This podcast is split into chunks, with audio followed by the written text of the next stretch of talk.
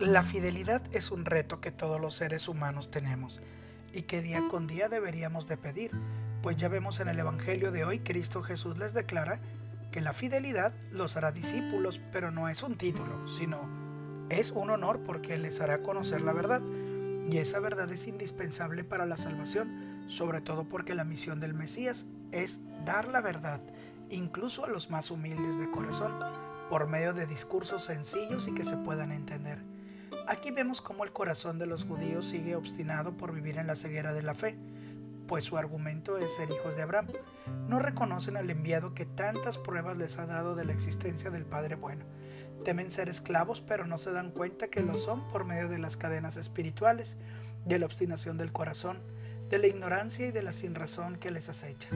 La libertad se gana cuando se acepta la verdad, esta verdad que es la luz, por eso en algún momento el Señor declaró que la verdad nos hará libre.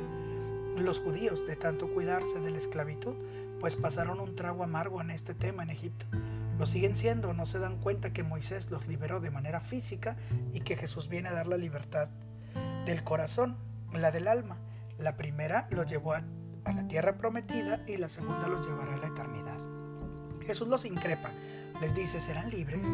Hoy en día el mundo cree que hacer lo que se nos pegue la gana o hacerle caso a nuestros instintos en todos los aspectos es ser libres. Esta pregunta nos las hace el Señor a todo el mundo, no solo a estos judíos. Sabe Jesús que tenemos una equivocada definición de libertad, porque hemos creído que la libertad es libertinaje y que Dios es un faraón, cuando lo único que quiere es nuestra salvación y que vivamos en la verdad. La perfecta relación con Dios es a través de esta gran virtud pues no podemos presentarnos ante Él llenos de pecado, pues su olor espiritual fétido nadie lo puede soportar. Además que manchados no podemos hacer presencia en el cielo. Seamos libres. Por eso estos días, ya que nos dieron más tiempo en esta cuarentena y cerca de los días santos, a menos de una semana podríamos volver a Dios libres, reconociendo esa libertad que Cristo nos da a través del perdón, cuando verdaderamente nos arrepintamos y asimilemos la verdad de nuestras vidas, por más dura que sea, ser valientes y asumirnos, reconociéndonos que lo necesitamos para guiar nuestra vida, no como alguien que coacciona nuestra libertad, sino como nuestro verdadero libertador. Amamos al Señor, amamos a Dios, pero nuestras obras dicen lo contrario.